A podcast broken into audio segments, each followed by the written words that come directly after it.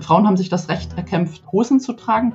Jetzt sollten Männer sich das Recht erkämpfen, haben sie ja in den 70er Jahren auch schon, aber sollten sich wieder das selbstverständliche Recht nehmen, Nagellack zu tragen, Lippenstift zu tragen. Ich habe Freunde, die tun das und sie sollten aber bitte nicht daraus ableiten, weil sie das gerne täten, eine Frau zu sein. Das ist einfach nur übergriffig und äh, letztendlich sehr frauenfeindlich. Sagt Eva Engelken. Cicero Gesellschaft, ein Podcast von Cicero, das Magazin für politische Kultur. Was ist eine Frau? Was ist ein Mann? Über diese Frage ist ein heftiger Streit entbrannt. Die Bundesregierung zum Beispiel will im Laufe des Jahres 2023 das sogenannte Selbstbestimmungsgesetz verabschieden. Künftig könnte dann jeder Bürger einfach via Sprechakt seinen Geschlechtseintrag ändern lassen. Bei Minderjährigen soll die Zustimmung der Eltern reichen. Bisher sind dafür gewisse Hürden vorgesehen, psychologische Gutachten etwa. Woke Meinungsmacher und Queer- und Transaktivisten finden dieses Vorhaben fortschrittlich. Gleichzeitig gibt es gegen dieses Vorhaben und mehr starken Widerstand. An vorderster Front kämpft und diskutiert seit geraumer Zeit Eva Engelken. Die Juristin wurde in Norddeutschland geboren und ist in Baden-Württemberg aufgewachsen. Engelken ist Frau, wie sie auf ihrer Internetseite betont, und Mutter von drei Kindern. Jüngst ist ihr Buch Transinnen Nein Danke, warum wir Frauen einzigartig sind und bleiben erschienen. Darin setzt sich Engelken, die übrigens Mitglied der Grünen ist, kritisch mit etwas auseinander, das die Feministin Alice Schwarze auf die Formel Trans ist Trend bringt. Mit Engelken will ich heute sprechen. Über ihr Buch, ihre Kritik an der Identitätspolitik der Ampelregierung und über die Frage, was macht Frauen aus ihrer Sicht so einzigartig? Herzlich willkommen im Cicero Podcast Gesellschaft, Eva Engelken. Ja, hallo Herr Krischke, herzlichen Dank für die Einladung. Schön, dass ich hier sein darf. Frau Engelken, ähm, auf Ihrer Internetseite ist einer der ersten Informationen, die man über Sie bekommt, dass Sie Mutter von drei Kindern sind. Jetzt habe ich mir überlegt, die Frage zu stellen, was denn das Schöne für Sie ist am Muttersein. Und gleichzeitig habe ich mich dabei ertappt, dass ich mich gefragt habe, darf ich Sie das als Einstiegsfrage überhaupt fragen? Oder kommt da gleich der Verdacht auf, ich würde hier Mansplaining oder in irgendeiner Form Ihnen nicht mit genug Respekt begegnen? Das dürfen Sie sehr gerne fragen. Und es ist tatsächlich spannend, dass Männer in der Öffentlichkeit, wenn sie nach ihrem Vatersein gefragt werden, breit und ausgiebig über äh, Windelwechseln und dergleichen referieren und Frauen sich das nicht trauen, in dem Sinne, dass sozusagen das Muttersein sozusagen wegblenden und sich darauf konzentrieren, eine gute Arbeitskraft zu sein. Und ich denke aber, es ist absolut nicht biologistisch, auch sich als Mutter das Recht zu nehmen, ja, eben Mutter zu sein. Und das ist tatsächlich auch eine meiner Forderungen, die mich antreibt, überhaupt nicht für Frauenrechte und dergleichen einzusetzen, ist, dass diese ganze abstrakt ausgesprochen Reproduktionsleistung von Frauen einfach nichts wert ist. Also man kann das ganze Leben als Frau und Mutter arbeiten wie eine Bekloppte. Also und zwar 24-7, immer und jederzeit und am Ende des Tages oder am Ende eines langen Arbeitslebens mit einer Mini-Rente dastehen und bei Aldi Flaschen sammeln und die dann für kleines Geld abgeben. Und das ist eine der großen Ungerechtigkeiten, die wir haben. Aber ich bin gerne Mutter und ähm, als die noch kleiner waren, waren die noch niedlicher. Jetzt sind die schon so pubertär und erwachsen und sagt ja kleine Kinder kleine Sorgen, große Kinder große Sorgen. Aber es ist noch bin ich sehr froh darüber. Sie haben gerade den Begriff biologistisch in den Raum gestellt. Da sind wir ja eigentlich schon fast schon mittendrin in der Diskussion. Könnten Sie diesen Begriff Biologismus vielleicht kurz erklären? Denn mir persönlich ist der erst vor ein paar Wochen das erste Mal begegnet, muss ich zugeben. Ja, mir offen gestanden auch. Ich habe vor ein paar Jahren auch noch nicht gewusst, was biologistisch ist. Also biologistisch ist ein bisschen das, was die Nazis mit Frauen gemacht haben und was auch davor schon alle frauenfeindlichen Philosophen und, und sonstigen Personen, also meistens männlichen Geschlechts, äh, gemacht haben, dass sie nämlich gesagt haben, dadurch, dass die Frau im Gegensatz zu Mann die Fähigkeit hat, Kinder zu gebären, ist sie auch auf diese Fähigkeit zu reduzieren und aus dieser Fähigkeit ergibt sich sozusagen auch ihr Platz in der Gesellschaft, nämlich unterhalb des Mannes und möglichst am Herd und möglichst in der Fürsorge der Kinder. Äh, die Nazis haben das mit diesem Mutterkreuz ja auf die Spitze getrieben. Meine eigene Großmutter hat die hatte vier Kinder und die hat tatsächlich, glaube ich, für drei der Kinder ein Mutterkreuz erhalten. Also völlig abartig. Aber wiederum auch, der Mann ist dann im Krieg gefallen und sie stand dann da mit einer Winzrente und musste dann plötzlich vier Kinder durchbringen. Und dieses biologistische, dieses reduktionistische, das ist das, was gegen das sich Frauen wehren. Also das, was Feministinnen wollen, ist, dass sie auf der einen Seite natürlich äh, nichts Geringeres wollen, als als Mensch mit Menschenrechten anerkannt zu werden und auf der anderen Seite aber als Frau mit spezifischen Frauenbedürfnissen anerkannt werden.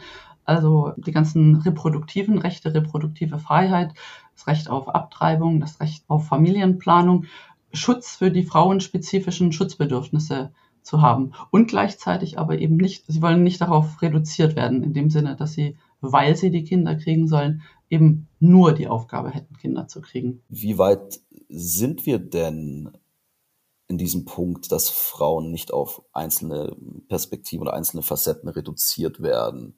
Weil mein Gefühl sagt ja, dass wir da eigentlich in den letzten zehn Jahrzehnten schon sehr, sehr weit auch gekommen sind. Aber ich bin auch ein Mann. Das heißt, Sie können es sicherlich besser beurteilen. Mhm. Also wir haben natürlich, die ganze Frauenbewegung hat sich über Jahrhunderte in den westlichen Ländern ein hohes Maß an Gleichberechtigung auf dem Papier, aber auch Respekt und Anerkennung in der Gesellschaft verschafft. Wir haben das Wahlrecht, wir haben das Recht, einen Beruf zu ergreifen, ohne dafür die Zustimmung des Ehemanns haben zu müssen. Vergewaltigung sogar in der Ehe ist als Straftat anerkannt. Gleichzeitig ist das, was ich eingangs erwähnte, eben diese Vollendung der feministischen Revolution in dem Sinne, dass auch das Kinder bekommen und dieser Beitrag zur Gesellschaft irgendwie in irgendeiner Weise honoriert würde, den haben wir noch nicht erreicht. Also das bedeutet, wenn eine Frau arbeitet, dann, und da sind wir wieder bei dem Thema, dann lagert sie die Kinderbetreuung aus, nimmt aber im Zweifelsfall eine Frau dafür, die ähm, noch weniger Geld kriegt als sie, im Zweifelsfall einen Minijob. Es ist also sozusagen weiterhin eine, eine Ungleichheit da. Das ist weiterhin nicht erreicht. In meinem Buch, da bin ich auch auf diesen Aspekt eingegangen, da vergleiche ich sozusagen den Wettstreit zwischen Müttern und Männern mit zwei Kletterern, von denen einer einen 30 Kilo schweren Rucksack auf dem Rücken hat und Bleigewichte an den Füßen. Und das ist natürlich klar, dass der ohne Rucksack und ohne Bleigewichte an den Füßen schneller den Berg hochkommt und die andere eben nicht. Und da kann die letztendlich die Lösung nicht sein, dass wir immer noch ausgefeiltere Kinderbetreuungssysteme schaffen, sondern es muss auch meines Erachtens darüber nachgedacht werden, Frauen in irgendeiner Weise, es, es muss irgendeine Gerechtigkeit geschaffen werden. Es kann nicht sein, dass die Frau Kinder bekommt, Kinder großzieht, einen großen Teil der Care-Arbeit leistet und dafür im Alter oder schon tatsächlich als arm da ist. Man sieht das an den Alleinerziehenden, von denen wird alles verlangt, von denen wird verlangt, dass sie sich irgendwie um die Kinder kümmern, dass sie irgendwie eine Arbeit leisten. Sie haben noch nicht mal den Vorteil einer günstigeren Steuerklasse. Unsere ganze Gesellschaft ist sozusagen noch komplett patriarchal an dieser Stelle strukturiert. Die herrschende Gendernorm ist die Ehe, Mann, Frau, Kinder und alles, was gegen dieses System verstößt, wird finanziell mindestens und auch sonst von der Achtung her abgestraft. Also Alleinerziehende haben ja dies, immer noch dieses Stigma, oh, Alleinerziehend, oh, hat keinen Mann halten können und so weiter. So, okay, das ist der Status quo. Jetzt sind wir im Jahr 2022 meines Erachtens von mehreren Backlash-Bewegungen bedroht oder, oder wir sind jedenfalls dabei, wir, wir stehen davor. Und eine der Backlash-Bewegungen ist, das geht jetzt über das Buch, das habe ich in diesem Buch nicht, nicht weiter ausgeführt, aber es ist tatsächlich zu beobachten.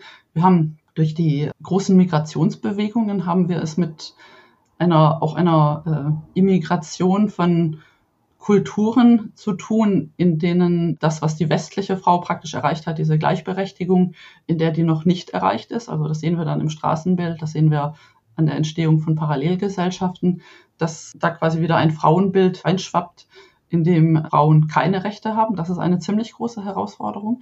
Das ist übrigens auch ein Thema, wo natürlich ähnlich wie bei dem Transgender-Thema, auf das wir dann gleich zu sprechen kommen, darüber gesprochen werden muss und vor dem man nicht die Augen verschließen darf. Weitere Backlash-Bewegung, mit der habe ich mich in meinem Buch Transinnen, nein, danke, warum wir Frauen einzigartig sind und bleiben, ausführlich beschäftigt.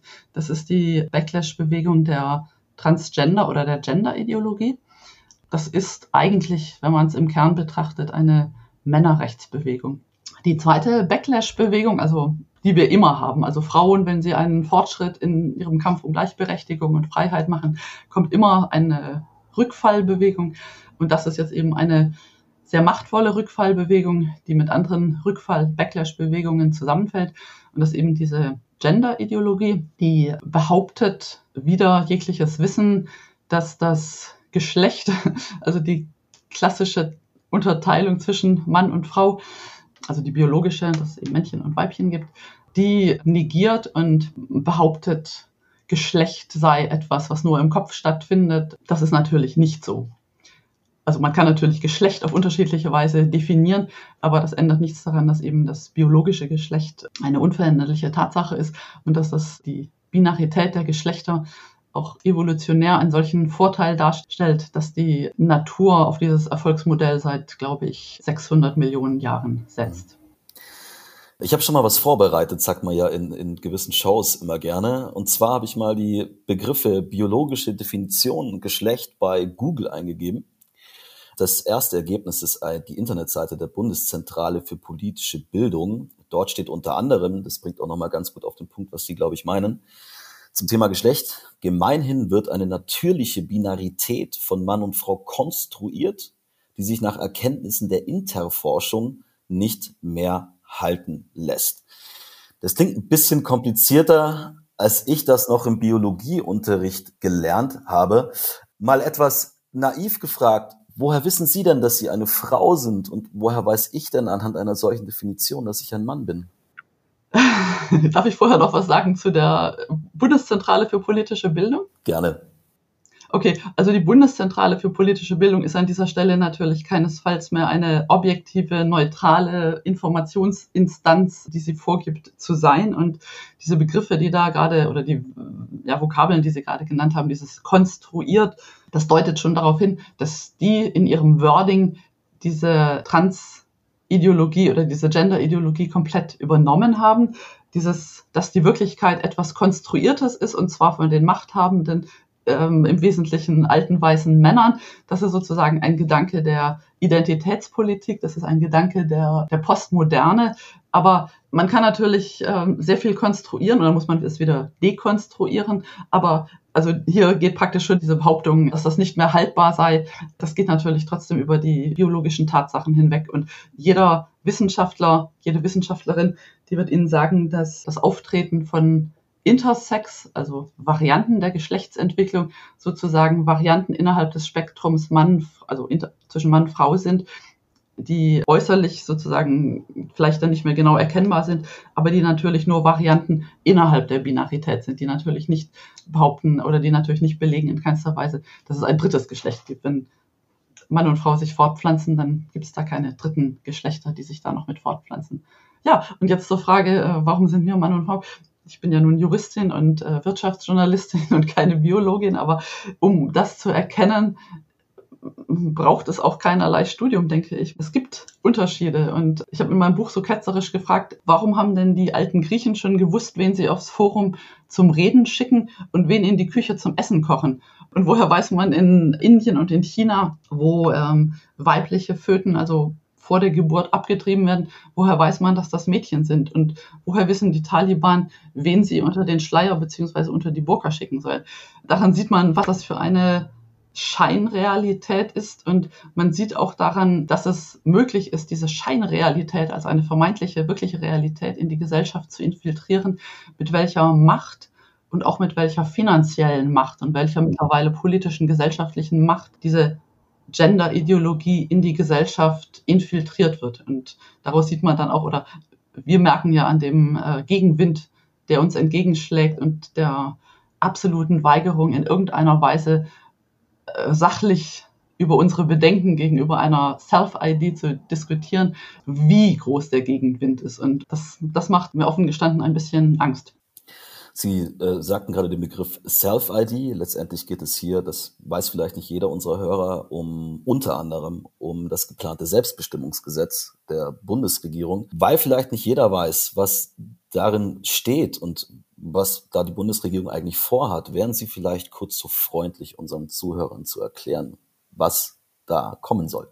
Gemeint ist die geschlechtliche Selbstidentifikation, dass die geändert werden soll nach den Plänen der Ampel in einem sogenannten Selbstbestimmungsgesetz.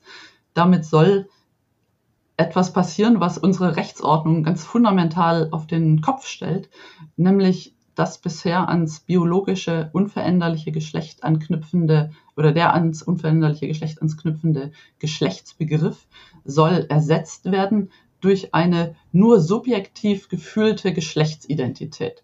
Diese gefühlte Geschlechtsidentität, die ist Privatsache jedes Menschen. Ich kann mich heute als Giraffe fühlen.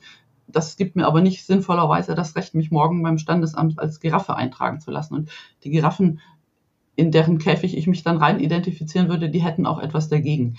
Das gleiche ist unsinnvoll, wenn man das mit dem Geschlecht macht, denn führt, wenn das so kommt, zu einem sehr großen Durcheinander und es hat natürlich jede Menge Kollateralschäden. Und dann muss man noch etwas Wichtiges sagen. Die Ampel will nicht nur das Recht, dass man also, man könnte dann also zum Standesamt gehen und gegen Zahlung einer kleinen Gebühr ohne jegliche Prüfung das, den Geschlechtseintrag und den Namen ändern. Dieses neue Selbstbestimmungsgesetz soll eine Regelung ersetzen, die es bereits gibt. Das ist eine Ausnahmeregelung für einen ganz klitzekleinen Teil von Menschen, die sich sozusagen krankheitswertig in ihrem eigenen Körper unwohl fühlen, eine sogenannte Geschlechtsdysphorie haben. Und dann diese Ausnahmeregelung heißt Transsexuellengesetz. Und das Transsexuellengesetz ermöglicht in Deutschland seit 1981 wenn man ein bestimmtes Verfahren durchläuft, einen Begutachtungsprozess durchläuft, dann den Namen zu ändern und den Personenstand zu ändern. Ich habe gestern mit einer Person gesprochen, die biologisch Mann ist, die aber dieses Verfahren durchlaufen hat und die seit vielen 30 Jahren oder sowas im Personenstand als Frau lebt und die nichts anderes wollte, als das ganz unauffällig und das ganz ruhig zu machen. Die ist komplett gegen diesen Sternchenwahnsinn, wie sie das nennt weil dieser Sternchenwahnsinn, der ist eben was überhaupt nicht bekannt ist in der Öffentlichkeit und was auch von der Ampel überhaupt nicht öffentlich gemacht wird. Das ist dann nicht ein Ausnahmegesetz für eine kleine Gruppe, sondern das ist dann ein Jedermann und jeder Frau Gesetz. Also Sie können morgen zum Standesamt gehen und sagen, ich heiße jetzt Ben irgendwas Krischke, ich hatte halt einen anderen Namen, ich heiße jetzt Daniela Krischke. Ich kann zum Standesamt gehen und sagen, ich heiße Erwin Engelken. Und ähm, wenn ich dann nach dem Gesetzentwurf der Grünen nach einem Jahr Lust habe, das wieder zu ändern, dann gehe ich wieder hin und kann das wieder ändern. Das Ganze wird verkauft als eine Selbstbestimmung von Menschen, die im falschen Körper geboren sind. Also daran sehen Sie auch schon wieder diese komplette Abstrusität dieser Ideologie. Da komme ich auch gleich noch dazu. Das ist aber nicht das Einzige. Es soll, was auch geplant ist, ist diesen selbst erklärten Geschlechtswechsel den strafrechtlich zu sanktionieren. Das bedeutet, ab dem Moment, wo ich mich einem anderen Geschlecht zuordne, ist es den Behörden nicht mehr gestattet, mich in meinem vorigen Geschlecht anzusprechen. Die sollen auch möglichst die Unterlagen, die darauf hindeuten, dass ich vorher den anderen Namen und den anderen Geschlechtseintrag hatte, vernichten. Und das nennt sich Offenbarungsverbot. Das wird bedeutet, wenn da beginnt also bereits die Missbrauchsmöglichkeit. Also nehmen wir jetzt an, nicht Sie und nicht ich, sondern irgendein Mann, der identifiziert sich als Frau, morgens als Frau, geht abends in die Damensauna. Die dort anwesenden Damen sagen, Moment, hier ist eine Damensauna, Sie haben hier nichts drin verloren. Dann sagt er, ich bin aber eine Frau, ihr habt mich misgendert in deren Sprache. Weil ihr mich misgendert habt, habt ihr gegen dieses Offenbarungsverbot verstoßen, weil ihr sozusagen meine vorige Geschlechtsidentität als Mann noch angesprochen habt. Ich zeige euch jetzt an und das Gesetz, das geplante Gesetz sieht einen Bußgeldtatbestand vor mit einem Strafrahmen von 5.000 bis 10.000 Euro. Also die natürliche, reflexhafte Abwehr von Frauen, die eine Damensauna besuchen und einen Mann, der da reinkommt, den da nicht drin haben wollen, wird dann bestraft mit einem Bußgeld von bis zu 5.000 oder je nachdem, welcher Rahmen dann nun festgesetzt wird, bis zu 10.000 Euro. Wir haben also eine Verkehrung der Privat, also der, die, die Privatrealität, die wird sozusagen zum allgemeinen Gesetz. Und dann haben wir noch eine Maulkorbvorschrift, die Frauen äh, verbietet, ihre Rechte wahrzunehmen. Jetzt gibt es ja bei dieser Maulkorb-Vorschrift, das muss man vielleicht noch wissen, geht es ja um den sogenannten Dead Name, wie er bei ähm, Transsexuellen heißt. Ich weiß jetzt nicht, ähm, ob das jeder jetzt so sieht, in, in, äh, der, der transsexuell ist, aber wo es ja dann ähm, heißt, es sei letztlich schon ein, ein persönlicher Angriff oder eine Diskriminierung überhaupt, den alten Namen zu nennen. Das ist ja das, das worum, es, worum es hier geht. Jetzt sprachen Sie gerade an, Sie sind ja, Sie sind ja eigentlich oder was heißt eigentlich, Sie sind ja Wirtschaftsjuristin und ähm, ich habe geguckt, Sie haben ja zuvor auch schon andere Bücher veröffentlicht, wo Sie sich äh, vor allem mit dem Anwaltsberuf und äh, Existenzgründung beschäftigen haben. Da, ich, ich sage noch bei dem Titel, fällt Trans innen, nein danke, warum wir Frauen einzigartig sind und bleiben, ja so ein bisschen raus aus diesem Portfolio. Wann haben Sie denn angefangen, sich intensiver mit dieser Debatte zu beschäftigen und wann haben Sie dann auch beschlossen, das ist ja nochmal ein zweiter Schritt, sich quasi auch mit Ihren Positionen in die Öffentlichkeit zu wagen? Ja, also ich muss noch korrigieren, ich bin ausgebildet, ich bin zwar, also bin voll Juristin, aber mein, äh, mein weiterer ausgebildeter Beruf, in dem ich auch gearbeitet habe, ist Wirtschaftsjournalistin, nicht Wirtschaftsjuristin die Bücher, die ich geschrieben habe, das, was sich sozusagen hindurchzieht, ist komplexe Sachverhalte für ein Publikum, das sich damit noch nicht beschäftigt hat. Klartext für Anwälte und das Trans-Innen, nein, danke, das ist jetzt gewissermaßen Klartext für Frauen. Mm, dass ich mich damit beschäftigt habe, ist ja, das ist tatsächlich mein erstes sozusagen politisch-gesellschaftspolitisches Buch. Das hängt jetzt im Grunde es ist auch gleichzeitig ein sehr persönliches Buch, weil ich festgestellt habe, ich habe das, was ich an Werten mitbekommen habe, ich bin christlich erzogen worden, nicht evangelikal, wie man mir unterstellt. Und ich bin so erzogen worden, dass man die Wahrheit sagt und dass man auch dazu steht und dass man nicht sich irgendetwas vormachen lässt. Und ich bin dann etwas, etwas naiv, weil ich es nicht eingeschätzt habe, wie ideologisch diese Partei der Grünen ist. 2000, Ende 2018 dort eingetreten, weil ich dachte, ich setze mich dann da jetzt, sind die Kinder ein bisschen groß, jetzt setze ich mich dafür Fahrradwege und dergleichen ein, mache Kommunalpolitik und stieß dann relativ schnell auf diese absolute Ignoranz der Partei Frauen leider auch gegenüber dem Leid von prostituierten Frauen die bezeichnen nach wie vor Prostitution, was ein Gewaltverhältnis ist, als Sex Work. Und das ist nun wirklich kein, keine Arbeit, wo sie auch ihre Tochter nicht zu einem Praktikum hinschicken würden. Und dachte, ich positioniere mich da mal. Aber bevor ich dazu kam, war der Sommer 2020, postete J.K. Rowling, die berühmte Autorin und auch die Heldin meiner Kinder, äh, dass Frauen eigentlich keine menstruierenden Personen seien und dass man doch früher zu diesen Leuten Frauen gesagt hätte. Er erhielt einen unfassbaren Shitstorm und ich sagte dann, Moment, das ist ganz schön frauenfeindlich und bekam dann von den Grünen zu hören, Eva, wenn du das sagst, bist du transfeindlich. Und an dieser Stelle war also erstens meine eigene Ehre verletzt, dass ich mich da als transfeindlich, ich hatte bis dahin, es war mir vollkommen egal, wie sich irgendwer identifiziert und ich hatte die wenigen Transpersonen, die ich kannte, die, die waren mir bestenfalls egal. Die habe ich, ich hatte also wenig Kontakt, ja, und, aber ich habe die auch eingeladen und so weiter. Aber mir dann plötzlich Feindseligkeit vorzuwerfen, weil ich die Wahrheit gesagt habe, das kam mir so merkwürdig vor. Also dass auch meine Neugier geweckt war und ich mich dann, und je mehr ich mich dann da einarbeitete, desto mehr schockiert war ich, was da für ein Paralleluniversum über uns hereinbrach. Und ich habe mich dann relativ schnell geoutet in dem Moment, als ich feststellte, im also Sommer 2020, dass die Grünen bereits ein Gesetz eingebracht hatten, das eben dieses Self-ID, die ich beschrieben habe, vorsah.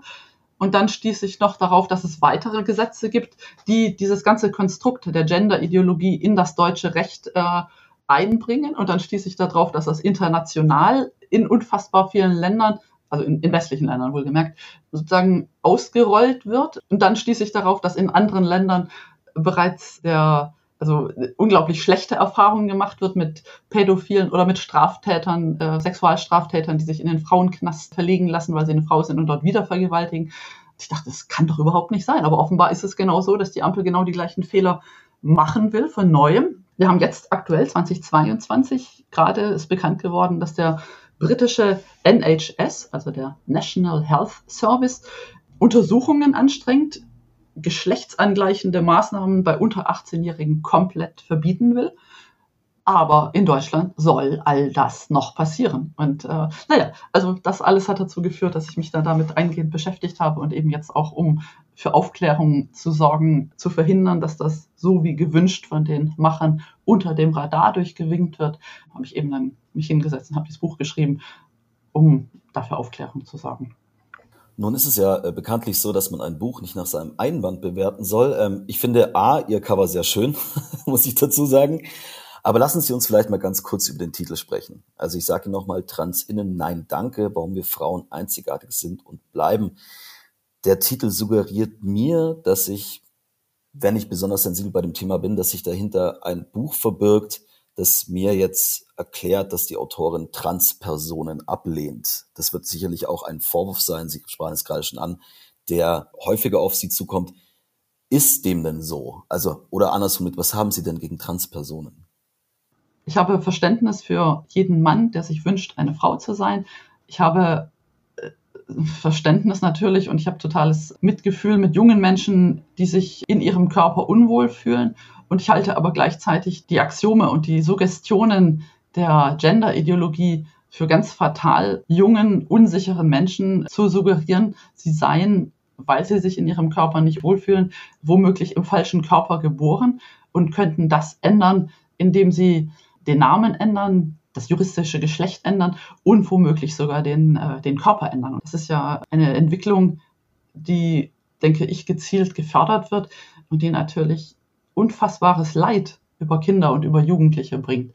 Und das alles ist praktisch das, zu dem ich Nein, danke sage. Und der Untertitel ist die eigentliche Kernaussage des Buches ist eben, Frauen sind einzigartig und Frauen sollten sich auf jeden Fall klar machen, dass sie den Begriff Frau und sich als Mensch mit Menschenrechten nicht als beliebiges Etikett sich wegnehmen lassen wollten, sollten für, für Männer, die ganz gerne eine Frau wären und, und die das schön finden, auch mal Nagellack zu tragen. Ich sage immer, Frauen haben sich das Recht erkämpft, Hosen zu tragen.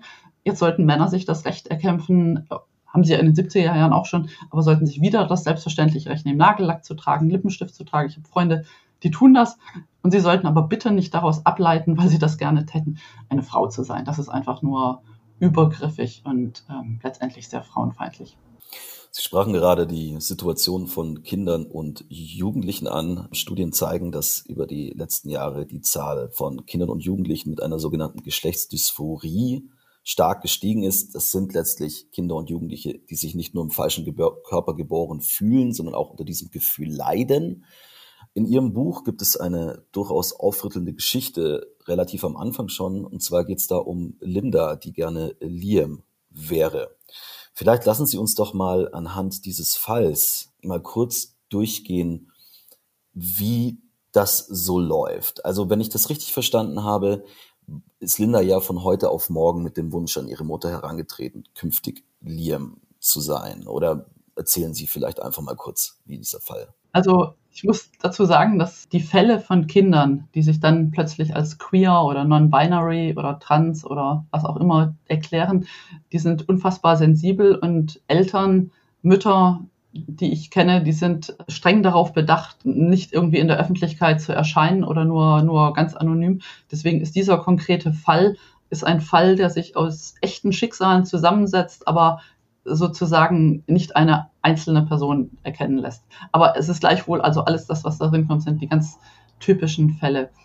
Wenn dieses Kind plötzlich erklärt, trans zu sein, dann ist das nicht eine Entscheidung oder eine Idee, die ihm von heute auf morgen gekommen ist, sondern dann ist diesem Entschluss oder diesem Outing eine ganz schön lange Entwicklung vorausgegangen, die letztendlich bei finanziellem Einfluss beginnt, nämlich in Informationen, die schon in Kindergärten, die schon in Grundschulen, die in Hauptschulen, die in Gymnasien einsickern und zwar leider mittlerweile in Deutschland mit Hunderttausenden von Euro bis Millionen von Euro vom Bundesfamilienministerium und auch von privaten Spenden gefördert werden. Das Bundesfamilienministerium betreibt ein Regenbogenportal, das geriet neulich in die Presse, weil es Werbung für Pubertätsblocker machte. Da wurden die Pubertätsblocker letztendlich als eine Möglichkeit, eine falsche Pubertät mit Medikamenten anzuhalten, angepriesen. Das fängt an mit Drag Queens, also Männern, die in sehr sexualisierter Weise sich irgendwie als Frauen darstellen, die eingeladen werden, äh, Vorlesungen oder Lesungen schon in Kindergärten, in Bibliotheken zu halten. Also da ist eine ganze lange Infiltration oder sozusagen Beeinflussungskette ist schon vorher passiert, bis ein junger Mensch oder es sind unglaublich viele YouTube-Videos geguckt worden. Es wurde sich sehr, sehr viel im Internet bewegt, was alles dann dazu führte, dass sich ein junges Mädchen, das sich aus vielerlei Gründen unwohl fühlt in seinem Körper, dann plötzlich sagt, ja, okay, der Grund, dass ich mich so unwohl fühle, ist wahrscheinlich, ich bin trans. Jetzt muss man ja dazu wissen, dass viele dieser Kinder beispielsweise auch im Autismus-Spektrum sind, dass ähm, Depressionen bei ihnen diagnostiziert werden. Das sind dann sogenannte Komorbiditäten. Das heißt also, das eine, ich hatte gerade von der Geschlechtsdysphorie gesprochen, ist ja dieses Leiden unter dem Gefühl, was dem vorausgeht, ist diese Geschlechtsinkongruenz, also dieses Gefühl selber. Und wenn ich das richtig verstanden habe, korrigieren Sie mich da gerne, ist es unglaublich schwierig zu sagen, was eigentlich nur ein temporäres Missempfinden ist am eigenen Körper, beispielsweise in der Pubertät, weil ein Mädchen vielleicht das eklig findet oder komisch findet, dass die Brüste wachsen und alles, und was wirklich eine Transsexualität ist. Ja, also da muss man, darf ich genau, auch hier wie, wie immer bei, bei dem ganzen Thema ist es leider immer komplex. Sie sprachen von den Komorbiditäten, also den mehreren Krankheiten oder mehreren Störungsbildern, die vorliegen können, dass dieses Gefühl, im falschen Geschlecht zu sein, zustande kommt. Eine ganz wichtige Ursache ist auch noch das junge Mädchen, weil inzwischen sind es neun von zehn, die sich als trans erklären Mädchen und nur noch ein, einer Jungen im, im pubertären Alter. Äh, das kann sein, dass die missbraucht wurden, also sexuellen Missbrauch erlitten haben, oder dass sie eigentlich eine homosexuelle Neigung spüren und aber damit in ihrer Umgebung nicht so richtig ankommen. Also wir haben einen Anstieg von zwischen 1500 und 5000 Prozent in Ländern wie Schweden, den USA, UK, Australien, überall, wo Beratung zu dem Thema Trans und Queer stattfindet. Die Zahl der Jugendlichen, die sich als dem LGBTQ Spektrum zugehörig fühlen, steigt auch an. Es gibt eine Universität in den USA, da waren 50 Prozent aller Jugendlichen bezeichneten sich, also alle jungen Studierenden bezeichneten sich als queer im Sinne von alles Mögliche. Eine Gallup-Studie hatte festgestellt, dass 80 Prozent aller Jugendlichen sich nicht mehr als heterosexuell bezeichnen, sondern im weitesten Sinne als queer, trans, LGBTQ. Hier ist also ein großer Anstieg zu beobachten in den USA schon sehr viel länger. Da hat eine Autorin namens Lisa Littman oder eine, eine Ärztin namens Lisa Littman hat Eltern befragt und es stellte sich heraus, weil sie gerade sagten, ah, dass die Kinder transsexuell sind, es stellte sich heraus, dass diese Mädchen im Wesentlichen in ihrer Kindheit ähm, ganz normale Mädchen, also normal im Sinne von Geschlechtsstereotype Mädchen waren, die rosa trugen und so weiter und sich auch nicht, also irgendwie nicht anstellten, als ob sie jetzt nicht Mädchen sein wollten.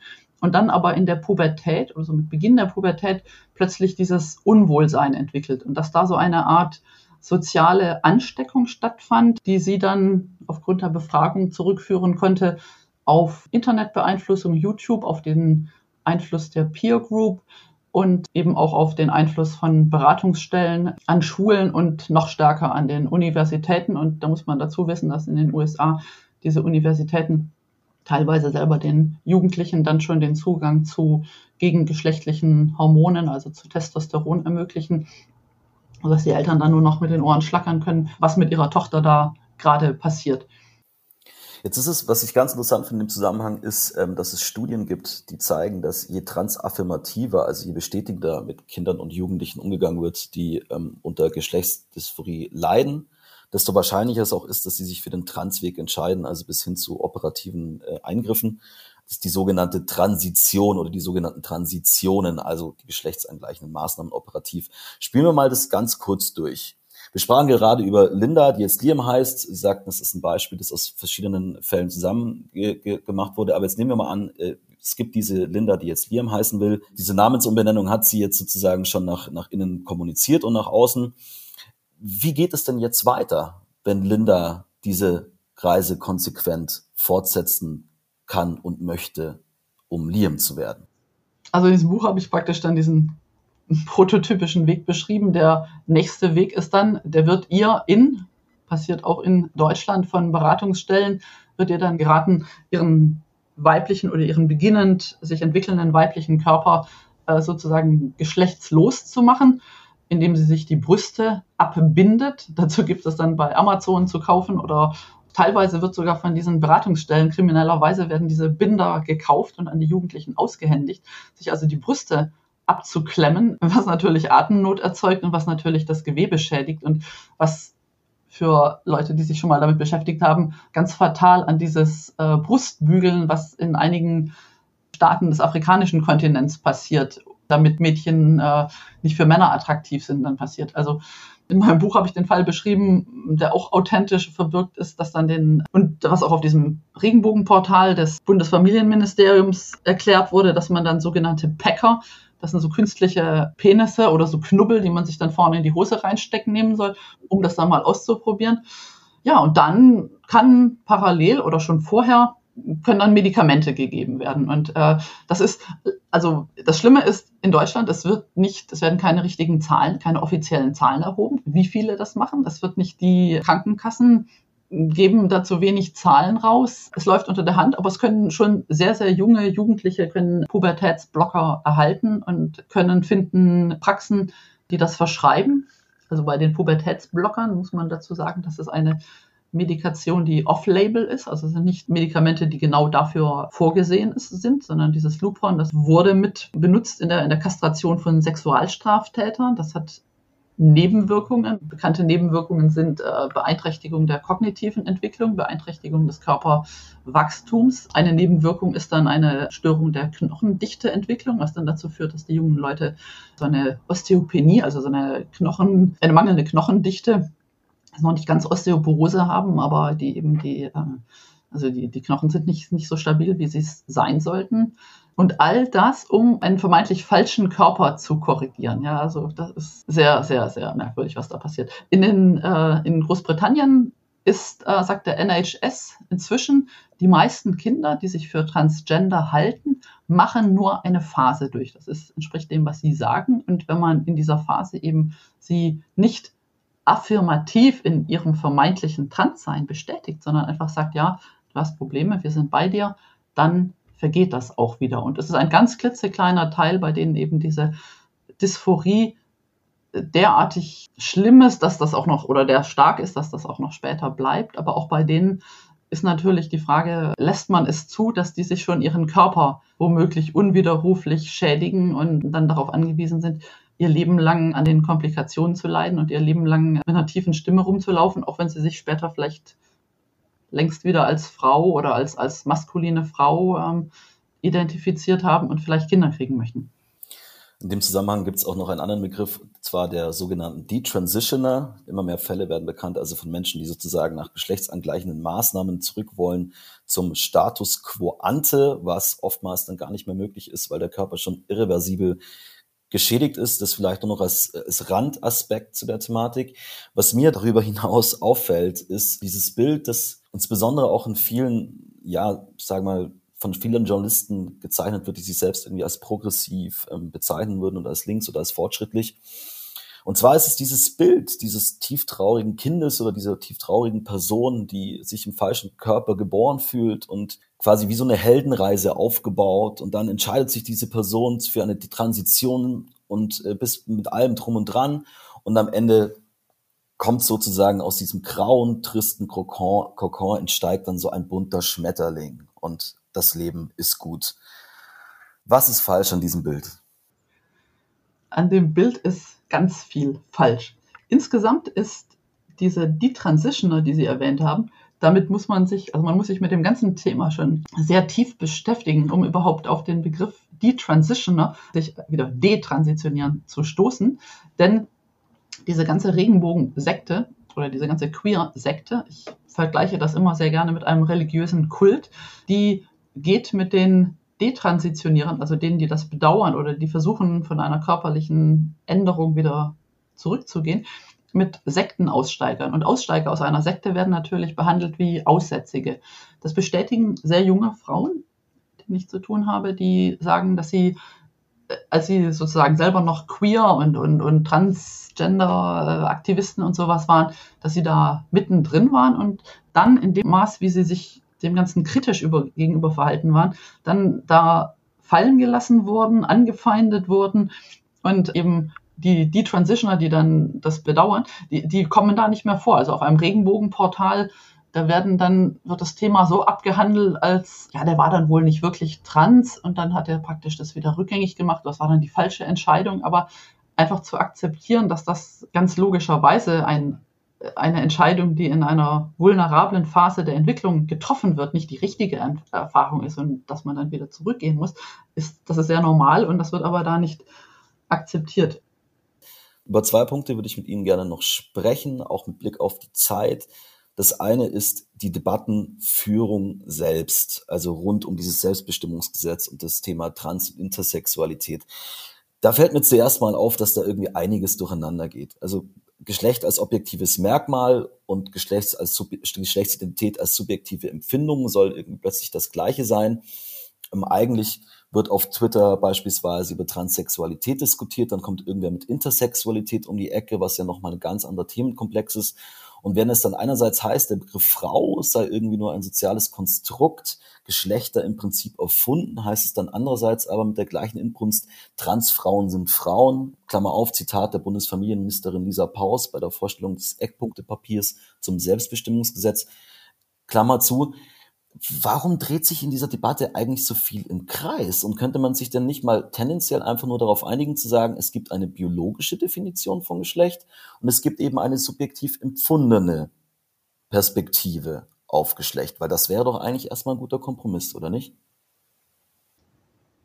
Inhaltlich wäre es das. De facto muss man sich davon lösen, dass hier gesellschaftlich so etwas wie eine Debatte stattfindet was stattfindet seit eben 2019, 2020, 2021 auch in Deutschland, ist ein Kapern des, der Meinungshoheit, ähm, eben wie gesagt, also diese ganzen Millionen, die in diese Beratungsstellen und so weiter reinfließen, über die Politik, über die Parteien, über die linken Parteien, auch über die linken Medien. Und wenn dann Frauen wie ich und viele andere, der Kreis wird Gott sei Dank immer größer und auch Medien wie das ihre eben erfüllen da auch ihren, ihre journalistische Aufgabe und recherchieren eben das. Wenn wir dann sagen, das wollen wir alle nicht aus den und den Gründen, dann werden wir erstmal ignoriert. Man will es nicht wahrhaben. Dann, wenn man uns nicht mehr überhören kann, weil wir irgendwie dann doch, also wie ich jetzt zum Beispiel dann blogge oder sowas, dann beschimpft man uns, schiebt uns in die rechte Ecke und behauptet, wir wären hasserfüllt und absichtlich verletzend und oh Gott, wir würden diese armen Transmenschen doch schlecht behandeln es findet auch da keine Debatte statt. Es findet nie ein Austausch von sachlichen Argumenten statt. Transqueer-Aktivisten von Grün, Rot, die beschimpfen mich als eine faschistoide Lebensform, weil ich sage, eine neue Definition von Geschlecht sei, sei, sei, sei schädlich. Ja? Also da findet keine Debatte statt. Es ist keine, eine Debatte ist etwas, was auf Augenhöhe stattfindet. Hier haben wir eine von oben reingedrückte Meinungshoheit, die jetzt sagt, wir müssen jetzt alle glauben, dass Transfrauen Frauen sind und jeder, der sich dagegen wehrt, der sei angeblich hasserfüllt und rechts und so weiter und so weiter. Ja, es gibt, es gibt keine Debatte. Debatte. Debatte wird versucht abzubügeln. Wenn man dann diese Frauen auch, auch der öffentlich-rechtliche Rundfunk macht damit. Ich war neulich bei Kontraste, da wurde ich auch in die evangelikalische Ecke gestellt, genau wie Marie-Louise Vollbrecht, eine Berliner äh, Biologin. Dann versucht man eben sozusagen die Gegnerinnen, in dem Fall überwiegend oder groß viele Frauen, versucht, die, die malig zu machen. Das ist ein Kommunikationsverhalten, ja, das, das, hm, das hat etwas sehr diktatorisch Totalitäres eigentlich an sich. Es gibt eine Meinung und wer sich dagegen wehrt, der, der, der darf diese Meinung nicht haben. Das beobachten wir an anderen Bereichen in der Gesellschaft, Bereich, äh, beobachten wir das auch, dass alle, die irgendwie was anderes sagen, als was der sozusagen herrschenden Meinung zuwiderläuft, dann in die Schwurbler-Ecke oder in die Verschwörungstheoretiker-Ecke oder sowas gestellt werden. Und man muss einfach nur sagen, ja, wir haben hier nicht nur eine, einen Angriff auf Frauenrechte, wir haben ja auch einen ganz gewaltigen Angriff auf unsere Demokratie, unsere Meinungsfreiheit, unseren Diskurs und wir müssen da stur wie die Esel einfach dagegenhalten. Bemerkenswert finde ich in dem Zusammenhang auch, das ist sozusagen der zweite Aspekt, mit dem ich jetzt auch abschließend kurz mit Ihnen sprechen wollte. Mir fällt auf, es gibt ja diesen Begriff der TERFs, was für Trans Exclusionary Radical Feminist stehen soll, also für, für Feministinnen, die Transpersonen ausschließen. Jetzt sind Sie, Sie hatten es gerade schon angedeutet, Sie und andere, die sich kritisch mit diesen Themen auseinander setzen, werden ja häufig auch als eben solche beschimpft. Was mir in dem Zusammenhang aber durchaus auffällt, ist, dass es vor allem auch ganz, ganz viele Männer gibt, die dort mitmischen und jetzt ihnen sozusagen als Frauen, als Feministinnen A erklären wollen, was eine Frau ist und B, ihnen sozusagen das Recht, Feministin zu sein, absprechen. Das ist ja schon so ein bisschen Mansplaining in Reihenform auch, oder? Das kann man so sehen, ja. Das sind heterosexuelle Männer, schwule Männer. Es sind einfach Männer, die einfach, glaube ich mal, schon lange darauf gewartet haben, Frauen mal wieder ungestraft sagen zu dürfen, Hals Maul, du Schlampe. Und jetzt sagen sie einfach Hals Maul, Terf, auf den Scheiterhaufen mit dir, du Hexe. Wenn man zurückguckt in der ganzen Frauengeschichte der Frauenbewegung, haben alle Frauen, sind immer, die irgendwie für sich was forderten, als hysterisch, als Hexe, als ja, Frau mit Haaren auf den Zähnen und so weiter äh, bezeichnet worden. Das ist sehr perfide und daran erkennt man, dass es natürlich keine Bewegung zugunsten von kleinen, schwachen Minderheiten ist, sondern dass es eben eine unfassbar starke Bewegung ist, die uns alle bedroht. Und deswegen ist es so wichtig, dass wir darüber sprechen und dass wir uns dagegen wehren und uns eben nicht mundtot machen. Und das ist schon, das ist schon bitter. Also es ist schon bitter, wenn dann einem Bekannte oder Freunde sagen, ja, du bist da so falsch abgebogen, warum bist du jetzt so rechts? Und ich sage, ich bin überhaupt nicht rechts. Es ist eine sehr perfide und sehr intelligente Kommunikationsstrategie, die dahinter steht, diese ganze Ideologie als eine Minderheitenrechtsbewegung darzustellen, als ein Teil der LGBTQ-Bewegung. Man sieht aber an dem Widerstand der Lesben dagegen, dass die Lesben, die jetzt plötzlich Männer als Translesben akzeptieren sollen, als Sexualpartner, die wehren sich dagegen. Spätestens da darf einem klar werden, dass das keine Bewegung ist mehr, die für Lesben da ist, sondern es ist eine Bewegung, die für Männer im Rock ihre Privatfantasien bedient und die pädophilen Zugriff auf Kinder ermöglicht und die der Pharmaindustrie auf Kosten der Krankenkassen ein gutes Geschäft äh, ermöglicht und die natürlich dazu beiträgt, in Zusammenhang mit der Digitalisierung insgesamt unsere Jugendlichen, unsere Kinder maximal zu verunsichern. Ich glaube, das ist auch ein ganz wichtiger Punkt, den Sie gerade noch kurz angeschnitten hatten, dass auch viele Lesben sich dagegen wehren. Es gibt mittlerweile auch schwulen Organisationen, die auf Basis binären Geschlechtersystems sich dem entgegenstellen. Denn anders als es ja auch gerne suggeriert wird, unter anderem von dem Queerbeauftragten der Bundesregierung, von Herrn Lehmann, ist es ja doch eine sehr heterogene Haufen von, von Menschen, die, die diese Entwicklungen gerade kritisch sehen. Jetzt ist es ja so, Sie sprachen es vorher kurz an, Herr Lehmann ist ja Anführungszeichen unten vielleicht, Parteifreund, Anführungszeichen oben von Ihnen. Sie sind ja Mitglied bei den Grünen seit 2018. Jetzt hätte ich aber schon noch gerne von Ihnen gewusst, wann Sie denn wieder aus der Partei austreten. Ich weiß es ehrlich gesagt noch nicht. Ich, hab, ich bin ziemlich desillusioniert. Wenn man sieht, dass jemand, der wirklich was für den Klimaschutz und was, was und gleichzeitig für die Menschen tut, wie mein Parteifreund Boris Palmer, der ist Parteiausschluss bedroht und Studienabbrecher, die nichts können als Parolen nachbieten, dann die Partei führen oder dann in, im Außenministerium sitzen und feministische Außenpolitik machen, die nichts, aber auch gar nichts für Frauen erreicht, dann denkt man nur, ja, ich kann es Ihnen nicht sagen, aber ich, ich weiß es nicht, ich weiß es nicht, ich weiß es nicht. Dann werden wir uns das äh, von extern angucken, wie lange Sie noch durchhalten bei den Grünen. Ich sage vielen Dank, Frau Engelken, für dieses Gespräch. Und Ihnen, liebe Zuhörer, danke ich ganz herzlich fürs Dabeisein. Diese und viele weitere spannende Folgen können Sie jederzeit nachhören auf cicero.de und auf allen gängigen Podcast-Plattformen. Cicero Gesellschaft, ein Podcast von Cicero, das Magazin für politische Kultur.